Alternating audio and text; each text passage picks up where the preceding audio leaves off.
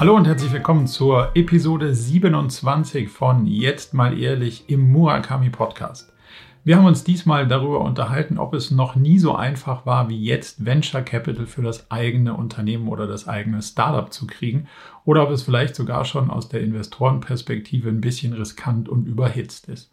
Darüber hinaus haben wir uns gefragt, was macht man denn eigentlich, wenn die Marketingkanäle, die man hat und kennt, nicht mehr so gut und einfach funktionieren, wie das früher vielleicht der Fall war? Und auf welche Kanäle kann man denn ausweichen? Und was gibt es denn für neue spannende Methoden und Möglichkeiten, um das Thema Marketing nochmal neu zu beleuchten? Und wir haben uns die Frage gestellt, wie macht man denn das eigene Unternehmen etwas nachhaltiger, wenn man vielleicht nicht so ganz klassische und offensichtliche Dinge hat wie eine Produktionseinheit oder bestimmte Lieferketten, die man auf CO2 optimieren kann, sondern wenn man eher im Dienstleistungsbereich unterwegs ist. Diese und viele weitere Themen wie immer bei Jetzt mal ehrlich. Also viel Spaß Hallo und herzlich willkommen zur Folge 27 von Jetzt mal ehrlich. Ähm, ich freue mich riesig, dass wir heute wieder zusammengefunden haben. Der wundervolle, gut aussehende, schlaue Marco Alberti und äh, ich. so ähm, Marco, Marco, schön, schön dich zu sehen. Du lächelst, du strahlst. Wie geht es dir? Moin, moin. Ähm, ich bin ehrlicherweise ganz schön durch. Ich habe jetzt Aha. drei Tage lang hier in, ähm, in Berlin OKR-Seminar und Ausbildung gemacht und drei Tage lang am Stück reden und zumindest mal so die Attention halten. Danach kannst du mich auf jeden Fall so ein bisschen immer vergessen. Und äh, deswegen bin ich ganz froh, dass ich heute mal nicht ähm, nichts Inhaltliches vermitteln muss. Und nachdem ähm, wir jetzt hier aufzeichnen, ich nicht mehr so viele wilde Termine habe. Von daher blicke ich ganz, ganz positiv auf das Ende der Woche.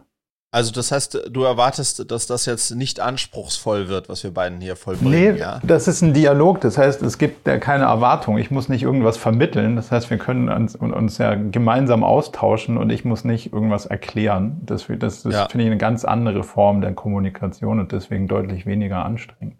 Ja. Mir geht's gut. Ich habe äh, ehrlicherweise einen Schädel. Ich habe gestern zu viel und zu viel Unterschiedliches getrunken. Okay. Ähm, wir hatten gestern das große Kick-Off-Event von äh, YPO. Das ist ja meine sozusagen Unternehmer-Selbsthilfegruppe, aber ja. das ganze Berlin-Chapter. Ähm, wunderschön in so einer Villa am Wannsee. Und ich war irgendwie in Trinklaune. Ich habe mit Sekt angefangen. Es ging dann über, also ich habe das die ganze Palette. Ähm, es war ein wundervoller Abend, ähm, aber wie gesagt, ich spüre es noch ein bisschen. Ähm, und das Spannende ich wurde dann natürlich mehrfach auch von, von Unternehmerfreunden gefragt, Friede, wie geht's dir denn jetzt? Hast ja gerade Cleverly gegründet und sag doch mal, und im Grunde genommen ähm, ist es so, Marco, das, das habe ich dann auch gestern nochmal sozusagen oft reflektiert, auch dann noch mit Alkohol im Blut. Ich, äh, ähm, ich liebe und hasse, was ich gerade mache. Also an einem wow. Tag liebe ich es, ähm, from scratch alles einfach nochmal, alles anzufassen und alles äh, machen zu müssen zu dürfen und am nächsten Tag hasse ich es, alles machen zu müssen und alles anfassen zu müssen und äh, alles selbst machen zu müssen. Also deswegen, ich bin gerade in so einem ähm, Love-Hate-Relationship mit äh, der Early Founders Situation, ähm, wenn man so möchte. Ähm, und das ja. ist ganz kurios, weil es wirklich so, also die Gefühle sind wirklich so, wie geil ist es, dass es, dass ich das darf nochmal und so eine Scheiß, jetzt muss ich Sachen machen, die ich wirklich zehn Jahre nicht mehr gemacht habe, weil sonst keiner macht. Also ist äh, ganz, äh, genau. Und so fühle ich mich auch gerade ein bisschen. Und heute ist aber eher so Love. Also heute ist eher so, äh, ja, so, ja, so. Halt. Was sind denn die Themen, also die dich wirklich fuchsen? Ähm, das ist schon so diese nitty-gritty Sache, ja. Das, wenn, wenn wir zum Beispiel, also ich verantworte das Marketing und nur um dir eine Idee zu geben, im Marketing, also in unserer Marketingabteilung gibt es eine Person. Das bin ich. Mhm. Und dann haben wir einen Freelancer für, ja, dann haben wir einen Freelancer für Performance und einen Freelancer für SEO und einen Grafikdesigner. Das ist alles Freelancer. Und, und das heißt, wenn wir was im Marketing machen, muss ich das machen. Ähm, und das fängt an mit, was für Kampagnen machen wir, wie sehen die Werbemittel aus. Also es ist die ganze Palette. Und mhm. das macht halt ähm, mal kurz Spaß, aber wenn es dann nicht gleich läuft, nicht so. wenn man dann das 37. Werbemittel dann tatsächlich selbst sozusagen scribbeln muss und so, dann das ist das, was ich schon länger nicht mehr gemacht habe. Ähm, und deswegen macht es nicht so Spaß. Und vor allem, was ich merke an den Tagen, wo ich es nicht so liebe, ist, dass man natürlich in dem Kontext gar keinen Raum hat für, wo wollen wir in fünf Jahren stehen oder in einem, weil, ja. weil man ist so sehr, äh, man ist so sehr im, im, im, in, den, in den Details drin.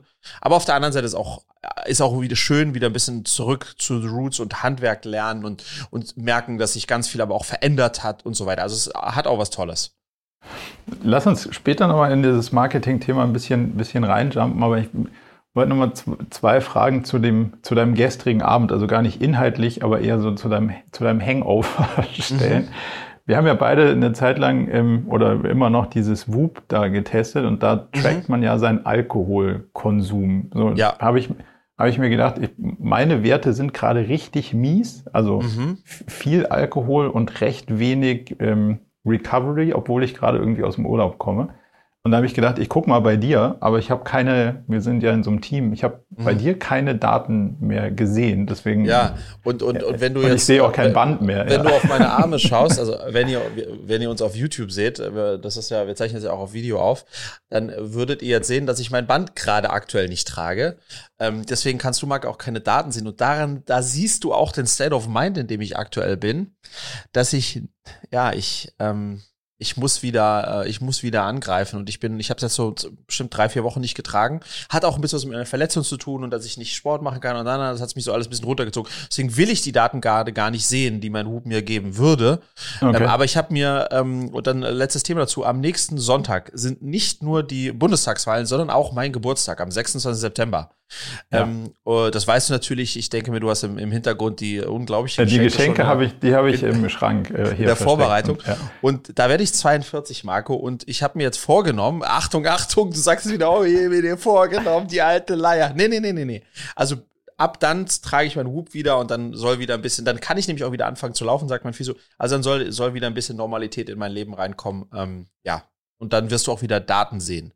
Aber bist du, also bist du happy, ich habe mit, mit den, was du da tracken würdest, also dein Behavior, mhm. das, das finde ich ja irgendwie das Spannende. Das, mich hat das schon ganz schön erschreckt, ehrlicherweise, wie schlecht meine, meine Daten und auch mein Behavior jetzt vor allem in so einer Zeit war, in der ich eigentlich irgendwie mal Zeit gehabt hätte. Mhm und was dann da irgendwie rumkommt, weil man irgendwie lazy ist und dann doch irgendwie es anstrengend ist, sich dauernd irgendwie zusammenzureißen und was zu tun, fand ich schon irgendwie erschreckend. Und deswegen habe ich auch eigentlich nur geguckt, wie, wie, äh, wie active du gerade bist. Und dann war ich, dann war dann ich fühl, fühl, wieder ganz dich, okay. Fühlst du dich gleich wieder gut, sagst, ach, der das ist äh, eh noch more lazy als ist, ich. Auf, nee, auf den ist Verlass. Der ist dann auch, mal, am Ende des Tages muss man ja auch mal irgendwie das Leben leben. So, ja, klar. Ja, demzufolge, aber es war, ja, und vielleicht noch ein, noch ein Satz dazu, Marco. Ähm, ähm, äh, also wie gesagt, Geburtstag in der Woche und ich habe, weil ich nicht wusste, ob ich auf dich zählen kann, ähm, mir selbst schon ein Geburtstagsgeschenk gemacht. So habe ich es übrigens Julia gegenüber auch verkauft. Ich habe mir, wie du ja weißt, eine Leica gekauft. Äh, meine erste Leica, vielleicht auch meine letzte, wahrscheinlich nicht. Ähm, und äh, habe damit sehr, sehr großen Spaß. Habe auch gestern damit Fotos gemacht. Ähm, ähm, und insofern, äh, ja, ist das sozusagen Geburtstags, Geburtstagsrelated. Ich habe dir auch versprochen, dass ich sie dir mal ausleihen werde. Ja, also du kannst dich drauf freuen. Ich bin, ich bin sehr gespannt, wenn wir uns nächste Woche sehen, hoffe ich, du hast sie im Gepäck. Aber Safe, das, Blöde, ja. das Blöde ist, es wird, es wird influenzen. So, so, viel ist schon, so viel ist schon mal sicher. Ach, lass, ja. uns, lass uns mal in dieses Marketing-Thema kurz nochmal yes. reingehen, weil das habe ich auch so ein bisschen auf dem Zettel ist ja jetzt nicht so, dass, dass du nur den operativen ähm, Teil da am Hacken hast, sondern es ist ja auch gar nicht gerade mehr so einfach irgendwie, wie es vorher war. Und ich stelle mir so ein bisschen die Frage, weil wir stellen das fest, du hast das festgestellt, unsere Kunden stellen das irgendwie fest, ob wir es uns da auch die letzten Jahre ein bisschen einfach gemacht haben. Also gab es so drei, vier Channel, man hat da irgendwie ein paar LinkedIn-Sachen äh, getestet im B2B und dann hat man vielleicht so ein bisschen ähm, ja, Facebook, Instagram Ads gemacht und dann sind dann die User Leads, was auch immer man da so brauchte, so reingeflogen. Und jetzt stellt man fest, so ganz easy, also es performt auf jeden Fall nicht mehr so, dass man sagt, das lohnt sich so mhm. No-Brainer-mäßig, sondern man muss mhm. jetzt schon ganz schön schlau drüber nachdenken und so richtig zusortieren. Also wir kriegen das nicht übereinander, ob sich welcher Kanal jetzt wirklich lohnt, weil das Tracking war vorher schon echt mies und jetzt ist es ganz mies.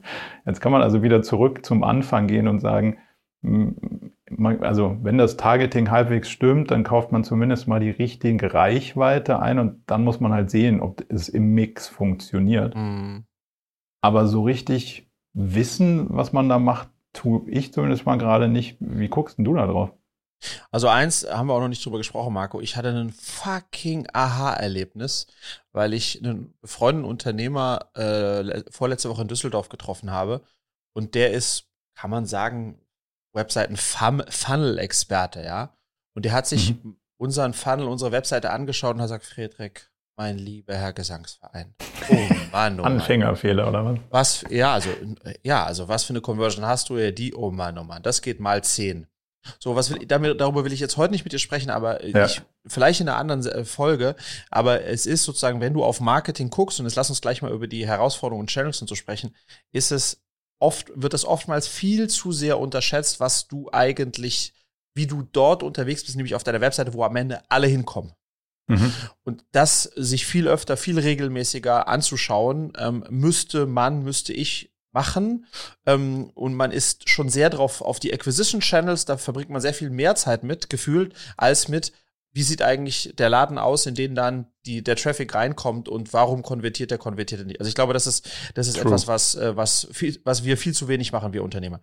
Ja. Aber nochmal ein bisschen zum, zum ganzen Marketing-Game. Es ist schon eine riesige Herausforderung in 2021, ähm, äh, eine Marke aufzubauen, Kunden zu akquirieren.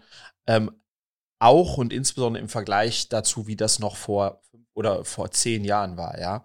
Und das ist halt eine, ist, meines Erachtens ist eine Kombination aus Dingen. Die, die eine Seite ist, es gibt einfach unglaublich viel mehr Angebot, als es noch vor zehn Jahren gab ähm, und viel mehr Möglichkeiten, die Leute auch tatsächlich zu erreichen.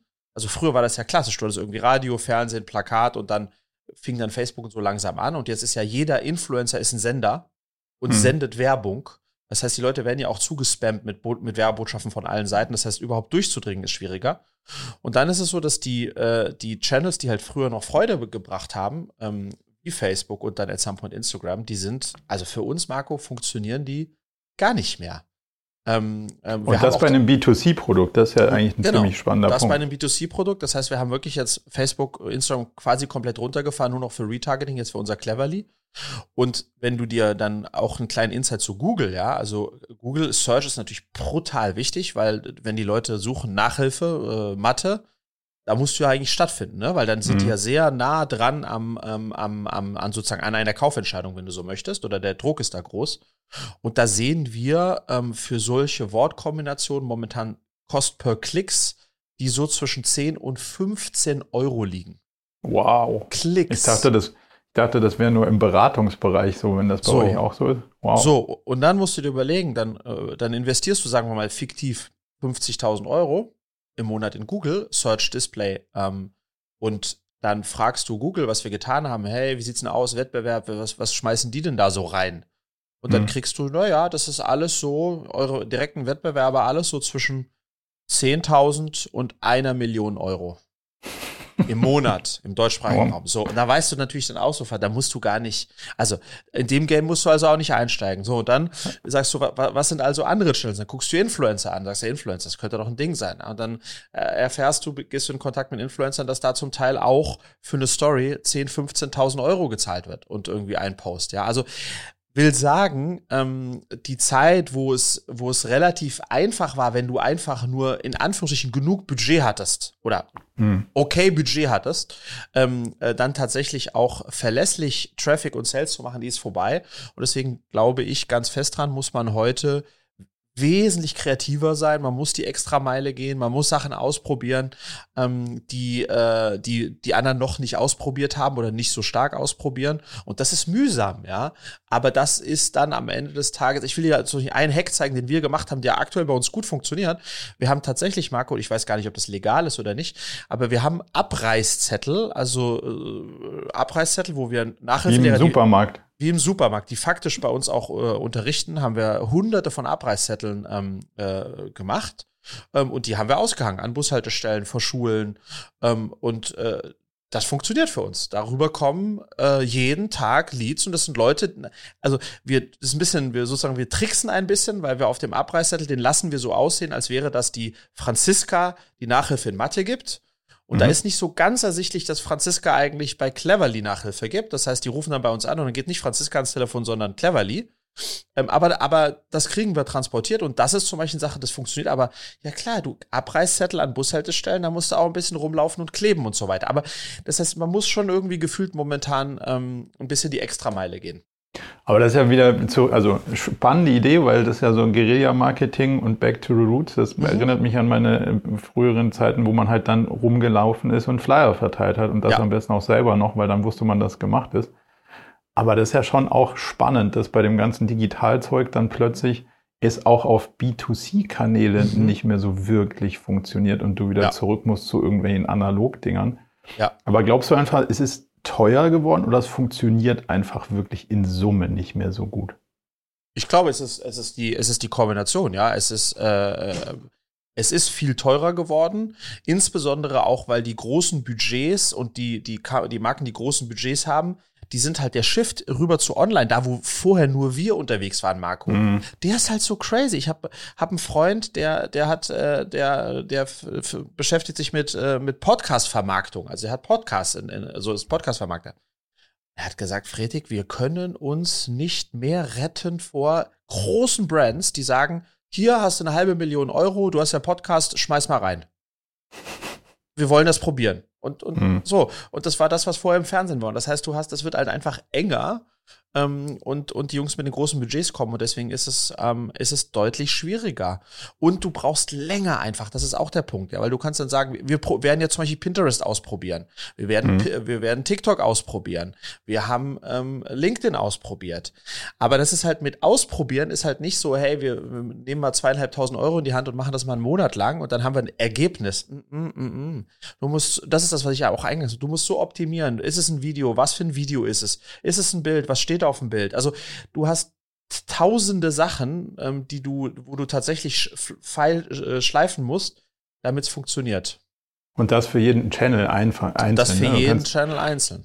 Dann kannst du ja auch nicht die Kommunikationsform äh, ignorieren und einfach immer das gleiche, die gleiche Story und das gleiche Format nehmen. Du brauchst andere Formate und, und auch andere Stories. Und das macht ja. irgendwie extrem komplex und damit dann auch irgendwann so teuer, dass es sich dann in Summe auch nicht mehr nicht mehr rechnet. Aber den spannenden Punkt finde ich, den, den, den, den Laden sozusagen ähm, nicht aus dem Auge zu lassen, weil mhm. wenn ich uns angucke, unsere Website ist halt irgendwie, die wächst seit Jahren und ist ja ein starkes Content-Piece so in Summe, aber die Seiten, auf denen jemand landet, wenn er sich dann irgendwie orientieren muss, die haben wir auch schon ganz schön lange nicht mehr angefasst mhm. und natürlich immer dann mal überlegt und hier nochmal ein Argument dazu gebaut und hier noch eine Information dazu gebaut. Aber wahrscheinlich ist es dann so, wenn du dich nicht zehn Stunden mit dem Universum auseinandergesetzt hast, bist du ganz schön verwirrt und denkst, mhm. was, was soll denn das sein? Vielleicht da mal aufzuräumen, holt, holt vielleicht die verlorene Performance eher raus, als den, den großen Internet Playern noch mehr Cash hinterher zu werfen. Plus, und das hat Pascal Fay auch gesagt, das ist der Unternehmer, den ich in Düsseldorf getroffen hatte, sagt, Friedrich, ich würde mit jedem ähm, Unternehmer da draußen eine Wette machen, wenn du einem, dem Unternehmer A 250.000 Euro gibst für Performance Marketing, Marketing Channels und hm. mir 50.000 Euro für Content und sechs Monate Zeit oder sechs Monate, ein Jahr Zeit, dann wette ich mit dir, dass ich mit meinen 50.000 Euro, die ich äh, zu 80% in Content ste stecke, nach einem Jahr mehr Sales mache, als der andere, der 250.000 Euro hatte für rein äh, Performance-Paid Kampagnen am Ende des Tages. Würde Weil, ich total, würde ja, ich total mitgehen.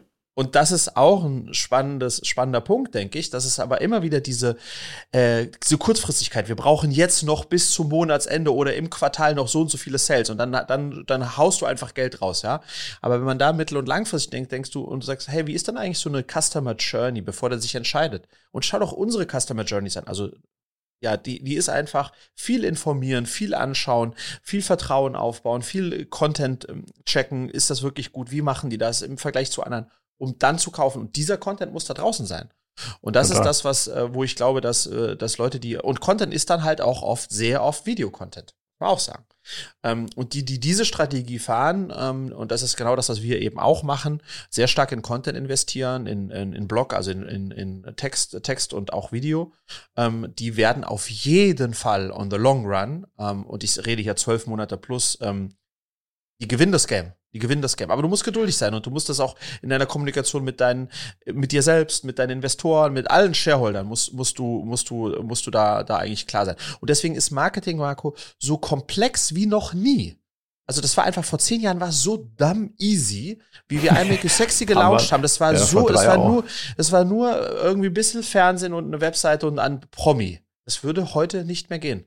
Und deswegen ist es einfach ein komplexeres Game und, und eines, wo man längeren Atem haben muss. Und, und ultimativ und ultimativ, Marco, und natürlich ein brutal gutes Produkt.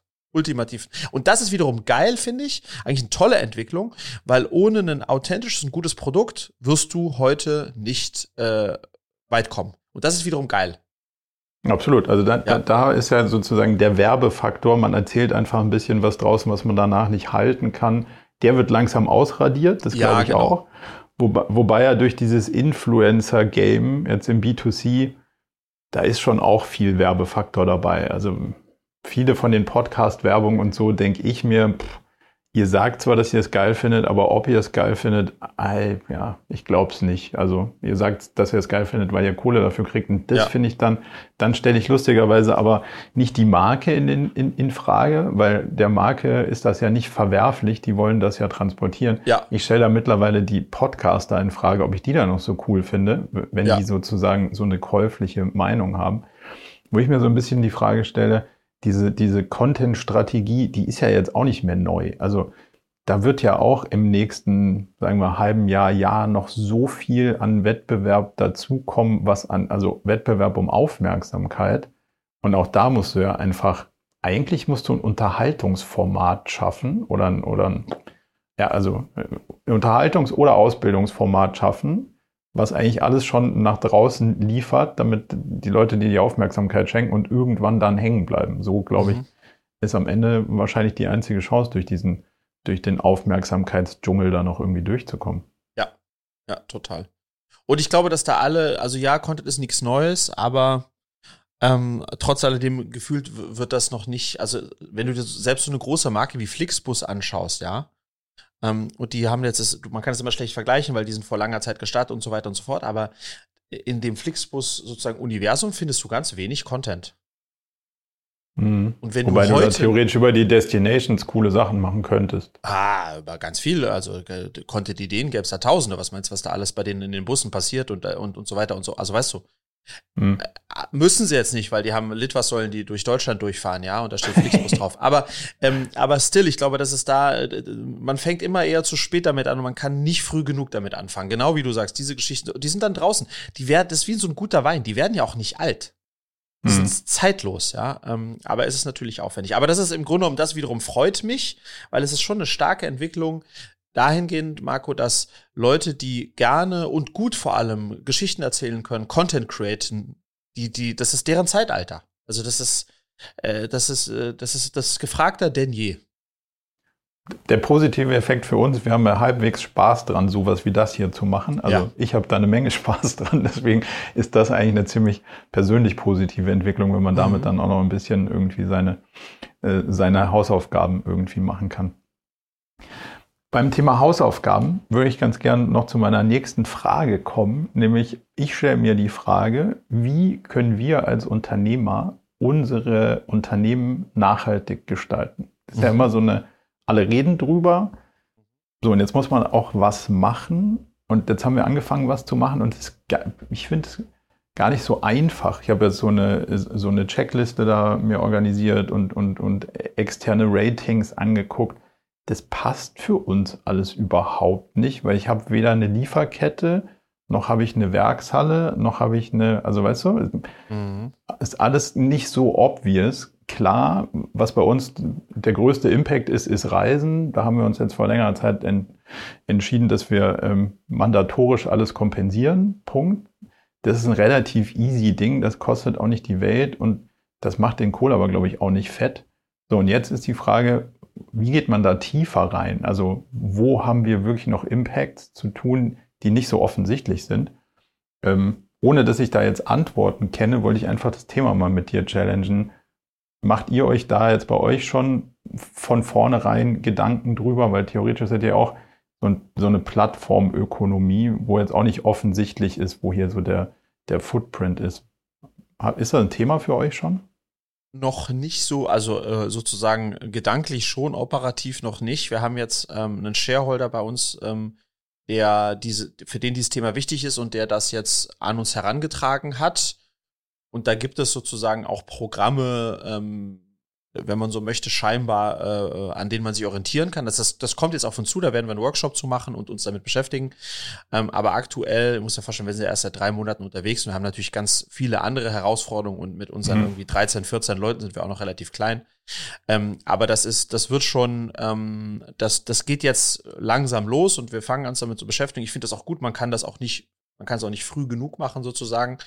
Ähm, ich muss ehrlich sagen, sozusagen, ähm, auf, auf meiner Prio-Liste ähm, ähm, der, der, der, der ganz wichtigen Sachen, an denen wir jetzt aktuell arbeiten müssen. Du musst dir vorstellen, wir sind ja auch in der Phase, wo ein Team zusammenwachsen muss, wo also so, wo ganz viel Friction da ist und ganz viele Herausforderungen. Ist das jetzt nicht meine oberste Priorität, aber wir mhm. haben einen, einer meiner Mitgründer, ähm, äh, der, der sozusagen nimmt sich dieser Sache an und da berichte ich gerne auch nochmal going forward dir, was da, was da unsere Learnings und Takeaways sind. Ähm, aber momentan ist da noch nichts geplant, wie du auch sagst. Ne? Wir haben äh, also von außen betrachtet, wir sitzen irgendwie in Berlin, äh, remote, also reisen eh kaum. Also da ist jetzt auch nicht so unglaublich viel zu tun. Ähm, aber wahrscheinlich, äh, wahrscheinlich schon. Ja, zum, also ich glaube, wo ihr, wo ihr ja tendenziell schon ähm, einen Vorteil habt, ist, dass ihr die Nachhilfelehrer auch nicht in der Gegend rum ja. schicken müsst, auch wenn das jetzt keine Langstreckenreisen sind für, für eine Nachhilfestunde. Ähm, aber also wenn man das halt überträgt, dann kommt man ja schon irgendwann zu dem Punkt, dass das ganze Videokonferenzen ja auch nicht foot, footprintfrei ist sozusagen. Also es sind ja schon so ein paar spannende, spannende Fragen drin und dieses ganze Server und alles in die Cloud und so, das, da kommt ja relativ schnell einfach mit, ähm, man muss sich da keine Gedanken machen, weil der Strom kommt aus der Steckdose und der Rest passiert dann schon. Aber so ganz energieneutral ist das ja auch alles nicht. Und ich habe noch, also wie gesagt, ich habe noch keine Antworten, ist auch noch nicht tief durchdacht, aber die, die Dimensionen, so, was macht man denn da für Plattformen und welche Tools braucht man und tut es überhaupt Not, dass man irgendwie immer alles überall synchronisiert und so?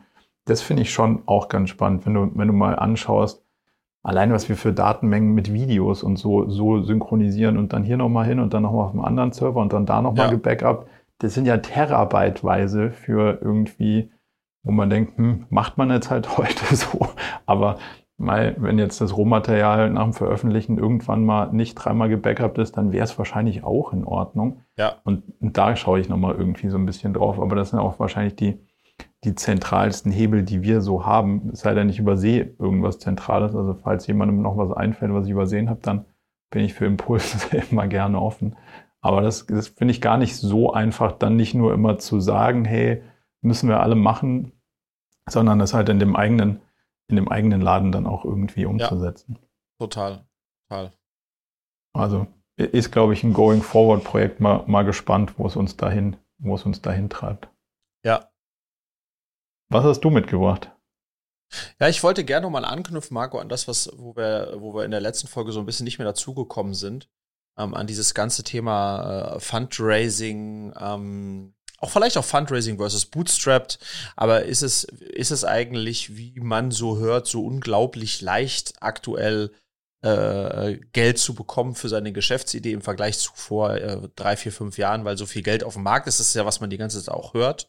Ähm, ähm, wollte ich mal ein bisschen mit dir darüber diskutieren, weil ich ja jetzt gerade sozusagen in diesem, in diesem Modus äh, des Fundraisings bin.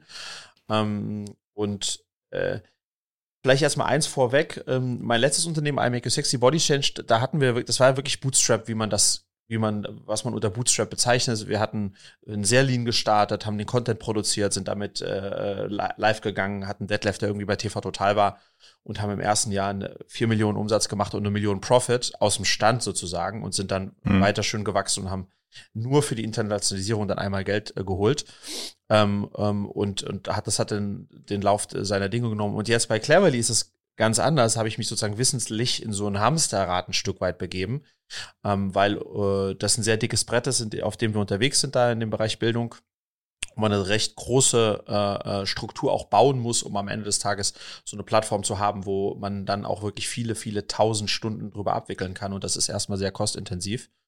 Und da war es für mich schon spannend, Marco, und ich war ja auch schon ein bisschen eingerostet, nach irgendwie acht, neun Jahren zum ersten Mal wieder in so ein Fundraising zu gehen die Genese war ja so, dass wir erst so 250.000 Euro eigenes Geld reingelegt haben, um das vielleicht auch mal zu erzählen.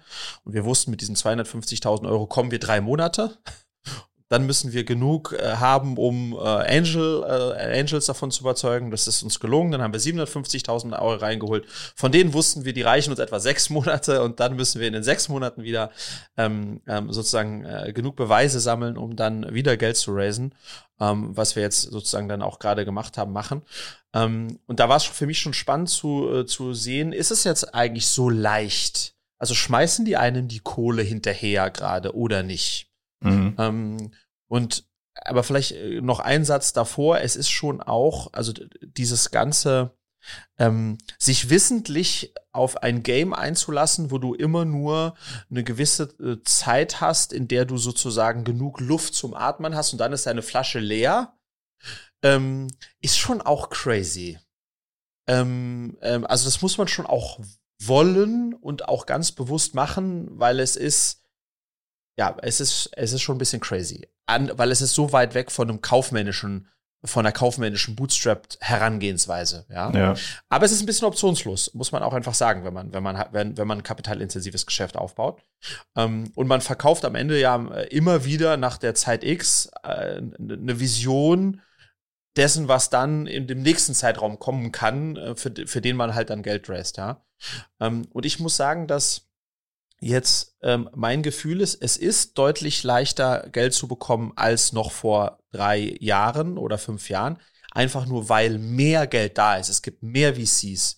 Äh, die Fonds sind größer geworden. Es gibt mehr europäische VCs. Es gibt amerikanische VCs, die nach, äh, nach Europa kommen. Also es ist mehr Geld da.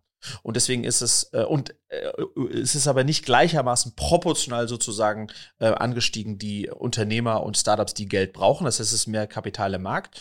Es ist aber insbesondere, so meine These, in einem Later Stage leichter ähm, Geld zu bekommen, weil mhm. die, die VCs tun sich eher, also die großen VCs tun sich eher leichter, irgendwie 50 Millionen, 100 Millionen draufzuschmeißen, als die ersten drei oder fünf Millionen. Ähm, und insofern ist es, so haben wir das jetzt im Fundraising festgestellt, ähm, musst du schon noch auch, und es beruhigt mich aber fast, musst du schon noch diese klassischen Sachen haben, wie ein sehr starkes Team, ein Geschäftsmodell, äh, einen, einen, Space, äh, wo der groß ist und ein Geschäftsmodell, was belastbar und auch scalable ist. Ähm, und dann kann das funktionieren. Und dann, und das ist der große Unterschied, Marco, das muss man sagen, dann geht's unglaublich schnell. Dadurch, dass, also heute werden Deals gemacht über Zoom.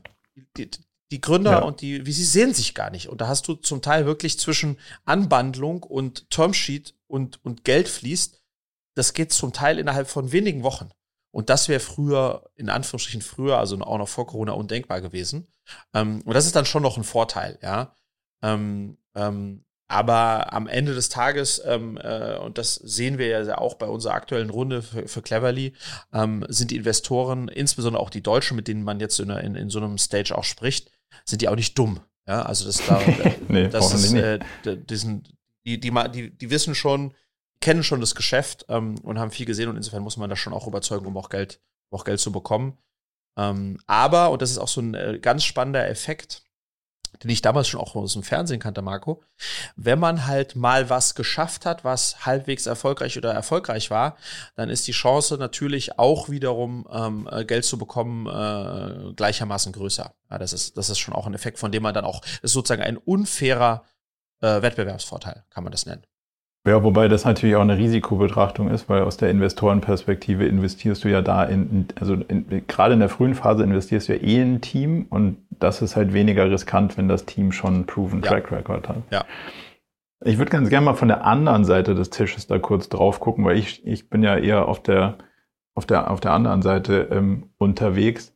Und da finde ich schon spannend, dass der Wettbewerb auf diesem Angel-Level unfair gestiegen ist, weil mhm. durchaus schon auch viele größere Fonds sagen, die nicht eigenes Geld investieren, naja, komm, dann machen wir halt mal viele kleine Tickets, weil dann sind wir dabei, wenn es die, also wenn man dann irgendwie was getroffen hat, dann ist man halt schon mal am Tisch und kann dann weiter investieren. Ja. Das macht es irgendwie für Leute, die eigenes Geld investieren, ein bisschen schwierig bis unfair und, und die Lücken, die sind schon, die sind deutlich kleiner geworden, mhm. finde ich da musst du schon gut das Gründerteam irgendwie kennen und über Jahre irgendwie Kontakte haben, dass man dann auch zu spannenden Dingern irgendwie kommt, wo man selber auch noch einen Mehrwert leisten kann. Das kommt ja, ja auch noch dazu, weil irgendwann sind halt deine Möglichkeiten als Angel einfach auch relativ schnell erschöpft in dem Game. Und was wir in den VC-Fonds sehen, und das finde ich auch spannend, die Gebühren steigen exorbitant schnell. So von, von, dem, von einer äh, Fonds-Iteration zur nächsten sind plötzlich die Gebührenstrukturen massiv teurer geworden. Okay.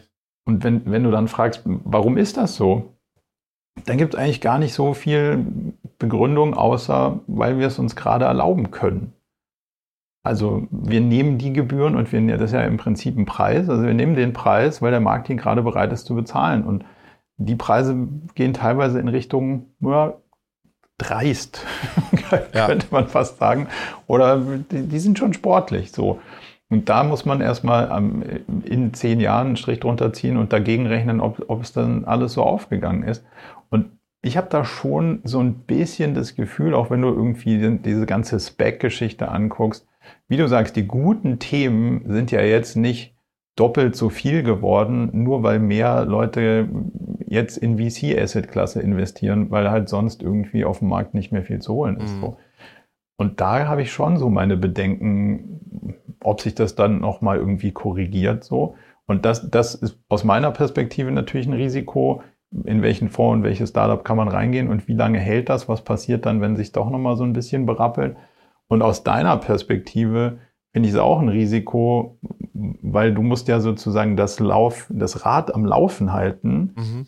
Und wenn es dann nicht mehr so einfach ist, das Wasser auf das Rad zu kippen, nur weil du ein ziemlich großes Rad gebaut hast, dann wird dann kippt das halt auch irgendwann mal oh ja. irgendwie relativ ja. ungünstig in die, in die Landschaft.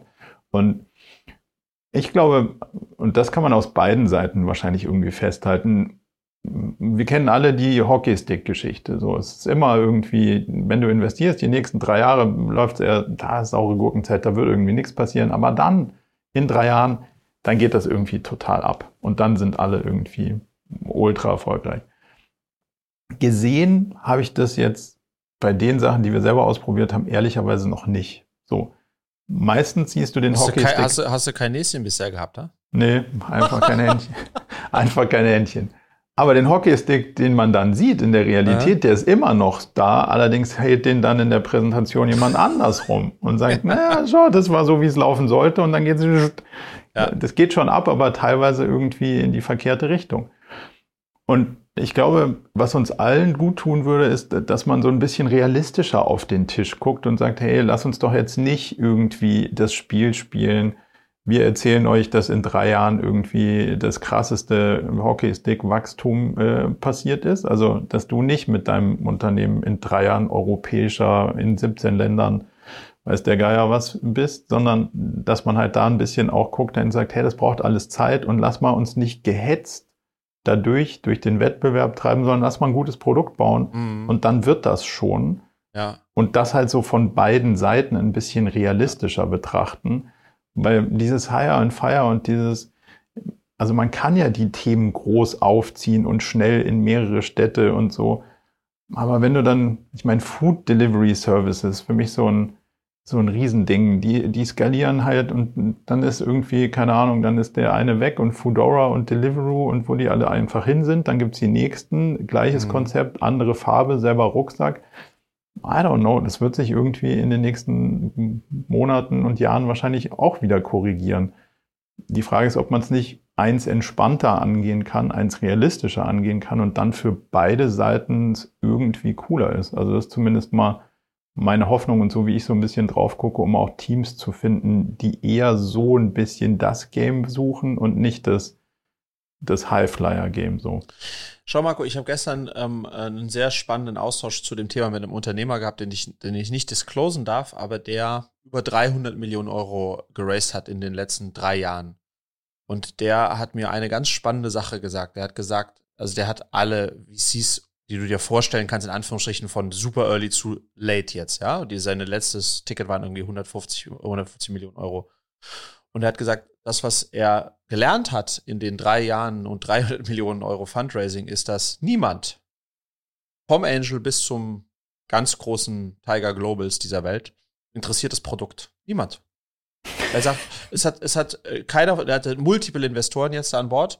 Es hat nie jemand verstanden, auch nicht verstehen wollen. Er hat immer von Product Vision, also ja, ja, wie dem auch sei, Hauptsache Growth, Hauptsache Growth. Und bis zum Ende sagt, sagt er jetzt, sind das Leute, die, denen ist scheißegal, ob das ein gutes Produkt ist, ob die Customers damit happy sind, es ist denen scheißegal. Wenn du Growth zeigst, wenn du starkes Months-over-Months-Wachstum zeigst, das ist das Einzige, was die interessiert. Und die gucken null ein Level tiefer. Und mhm. warum und was ist sozusagen das Reasoning behind? Ja, super simpel, Marco.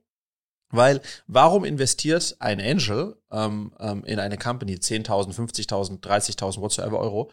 Weil er in den meisten Fällen einfach nur hofft und glaubt, dass in zwei Runden später es Leute gibt, die noch eine höhere Bewertung zahlen und er dann sein Geld äh, wieder rausnehmen kann mit einer Versechs- oder Verzehn- oder Verzwanzigfachung dessen, was er da äh, zur Bewertung, in der er reingegangen ist. So, und das ist äh, auf höherem Level ganz genauso. Das heißt, bei den meisten ist es, die stellen sich einfach nur die Frage, ist das, was die mit dem, der Kohle, die ich denen gegeben habe, äh, kann das reichen, dass die Bewertung sich ver-x-facht und dann ein anderer, der nächste Dumme, ähm, im Grunde genommen reinkommt und noch mehr dafür zahlt und ich dann da Geld vom Tisch nehmen kann. Und der letzte Dumme ist dann äh, der kleine Nee, nee, der, nee, also, äh, nee, äh, ist dann der kleine Anleger am Kapitalmarkt, wenn das Ding dann an die Börse gegangen ja. ist für drei Milliarden ähm, und äh, dann äh, cashen alle ab und, äh, und der, der kleine Anleger sozusagen zahlt am Ende die Zeche.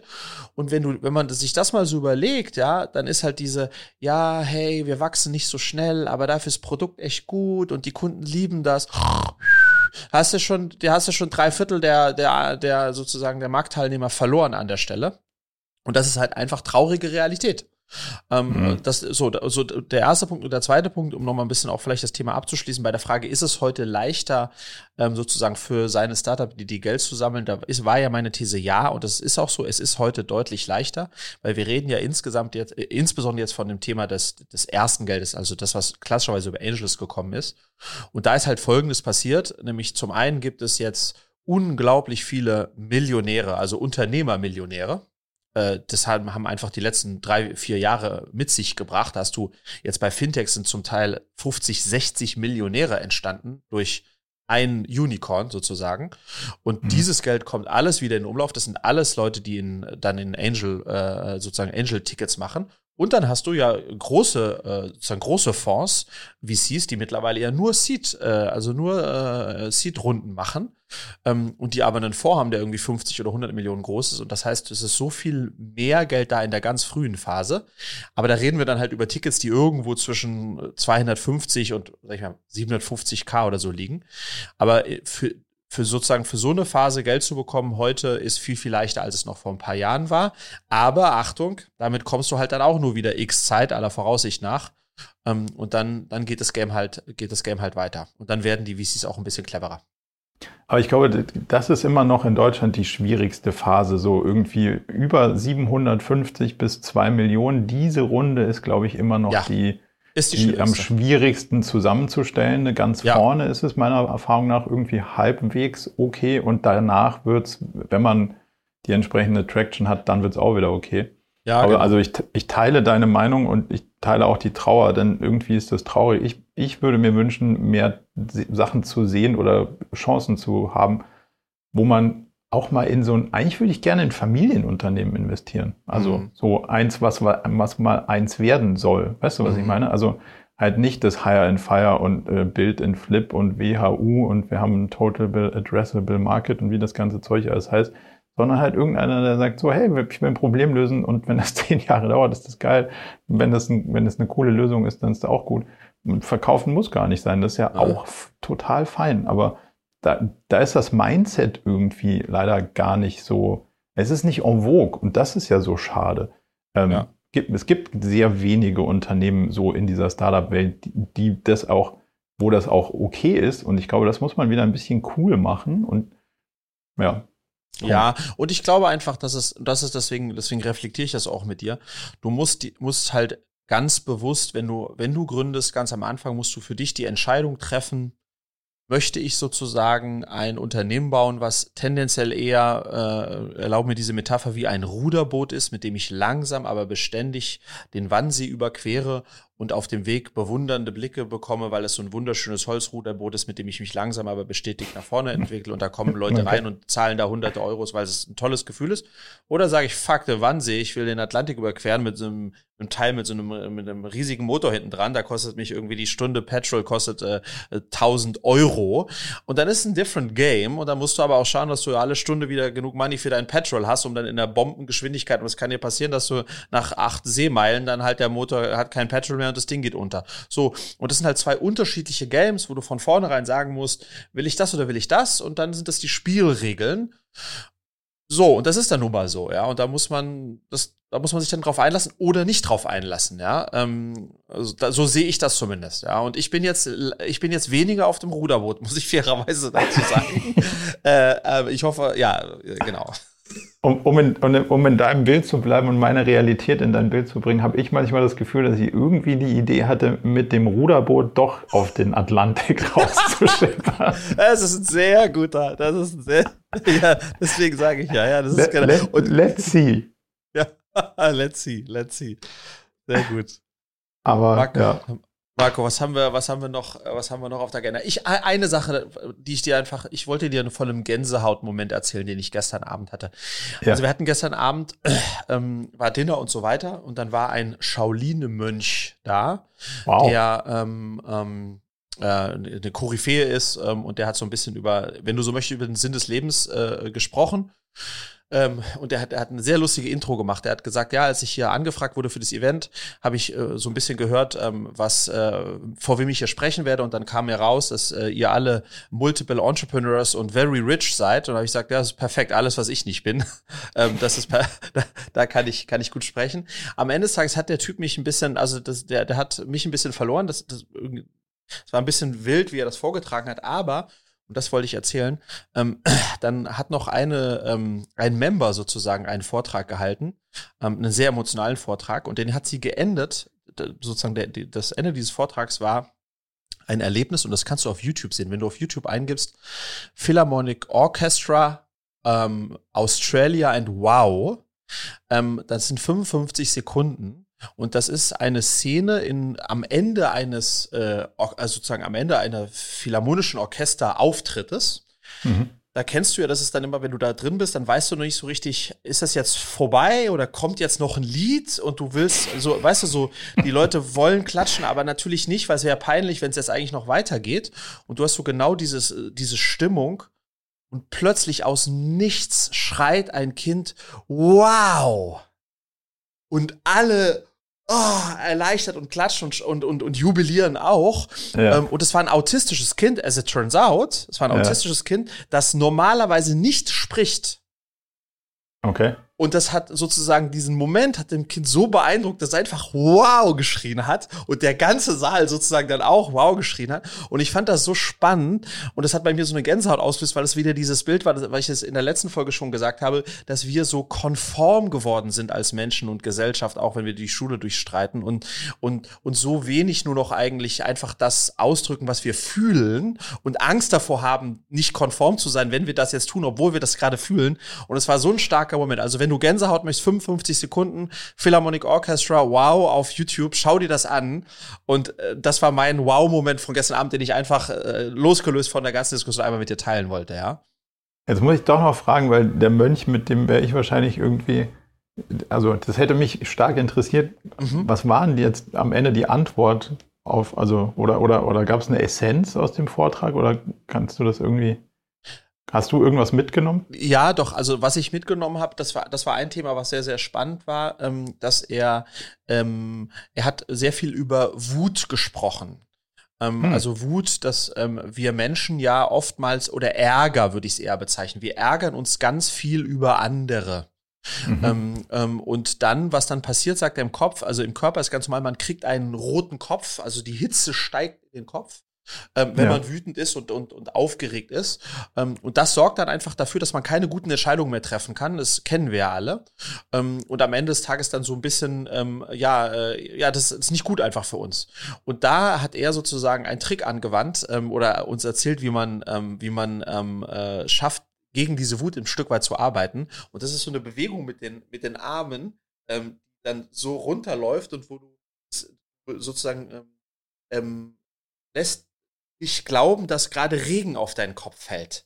Und er sagt, stellt okay. euch mal in den Regen und merkt, das kühlt euch dann auch wirklich ab. Wenn man das lernt, kann, dann wendet man das in der Situation an und dann ähm, geht die Wut dahin. Also das fand ich ganz, ganz spannend, ja. Und hat, hat viel über dieses Thema, sich über andere ärgern und so weiter gesprochen. Ähm, ähm, das war so ein bisschen, das war eines der Themen, die ich auf jeden Fall mitgenommen habe, ja. Ganz geil. Also, dass du, dass du dein eigenes Emotionsgerüst wieder irgendwie in die, ja, richtige, genau. in die richtige Richtung bringen kannst. Und wenn du, ich meine, wir haben darüber auch schon mal in einer anderen Sendung gesprochen, ähm, äh, sich zu ärgern, äh, wütend auf jemanden zu sein, in, in so Situationen wie irgendwo im Straßenverkehr oder so weiter. Das ist ja so eine rückwärtsgewandt, das, das verdirbt einem ja wirklich selbst sozusagen den Tag, viele Stunden mhm. und ist ja so, das bringt gar nichts. Ähm, ähm, und, und ist trotzdem so schwer äh, vermeidbar. Weißt du, was ich meine? Ja, und das aber fand ich eigentlich ganz spannend. Runterschlucken, das stelle ich immer mal fest, bringt auch nichts. Also mhm. klar, sich über Sachen, über die man sich nicht ärgern sollte, sich gar nicht zu ärgern, das ist wahrscheinlich die schlauste oder, oder für den Fall den schlausten. Wenn du aber irgendwie das Gefühl zumindest mal unterdrückst, dann ist auch nicht gesund. Also mhm. da auch durchaus mal sich selber zu beobachten und zu sagen, hey, was ist denn das? Ah, das ist Wut. Wo kommt denn das her? Uns dann zu adressieren und sich genau dann nicht diesen gesellschaftlichen Konventionen zu unter, unterliegen und zu sagen, hey, man muss immer nett sein oder was auch immer. Also ich finde nicht, man soll es dann rausschreien oder so. Das hat ja nichts mit Aggression dann in dem Sinne zu tun, aber ja. zu sagen, hey, das Verhalten geht jetzt irgendwie für mich gerade so nicht und das zu adressieren, das, das auch so ein bisschen wie ein Regen stellen. So, das übe ich gerade, das übe ich gerade zumindest mal irgendwie trotzdem also zumindest mal zu artikulieren, ohne dass man seine eigenen, wie man sein will, gefährdet, aber es nicht einfach immer zu ignorieren. Das finde ich auch sauspannend gerade. Dann hat er noch einen zweiten Punkt, wo du es gerade sagst, ist, da ist er eingegangen auf dieses Thema Erzwingen. Wir versuchen, insbesondere natürlich so Manager-Typen, wir versuchen ja ganz viele Dinge zu erzwingen. Das können aber auch Beziehungen sein, die nicht klappen. Wir versuchen sie zu erzwingen. Und er sagt halt, na, der Typ steht dann in seinem Shaolin-Gewand und so, weißt du, so ganz, wie das halt so ist, ne? Und sagt ja. dann, ähm, es müssen sich Öffnungen auftun, damit Dinge passieren können. Und wenn die sich nicht auftun, dann passieren die nicht und sollen die auch nicht passieren. Und damit müssen wir versuchen, ins Reine zu kommen. Da hat er so ein geiles Beispiel. Er sagt, schauen, schauen Sie mal hier auf dem Tisch, da steht eine Flasche Sprudelwasser. Die ist zugedreht. Wie können wir es schaffen, ohne diese Flasche zu öffnen, dass das Wasser die Farbe ändert? Da haben zwei, drei irgendwelche Ideen gehabt, da Scheinwerfer draufstellen, whatever. Und er sagt, nein, die Antwort ist ganz simpel. Gar nicht. Wenn, wenn, wir die, wenn, die, wenn wir die Flasche, wenn die Flasche sich nicht öffnet, wenn die Öffnung sich nicht auftut, werden wir die Farbe des Wassers nicht ändern können. Mhm. Damit äh, sollten wir sozusagen einfach im Reinen sein. so, also ich, keine Ahnung, also es waren so, so zwei, drei Sachen, die ich, äh, die ich, die ich schon ganz spannend fand. Ähm, aber auf der anderen Seite ist natürlich immer so, ja, Alter, in deiner Re äh, Lebensrealität äh, sieht die Welt halt auch ein bisschen anders aus als in, in der, in der ich jetzt gerade stecke. Aber ja. Ja, aber das, das, was er da anspricht, ist ja so ein bisschen die eigene Ohnmacht anzuerkennen. Und ich glaube schon, ja. dass wir in einer, in, einer, in einer immer komplexer werdenden Welt diesen Kontrollwahn man, der eine nennt es Perfektionismus, der andere nennt es Kontrolle, der nächste nennt es Macht, keine Ahnung, ist ja alles dasselbe Thema. Das sich selber einzugestehen, dass man gar nicht so viel kontrollieren kann und, mhm. unter, und beeinflussen kann und unter Kontrolle hat.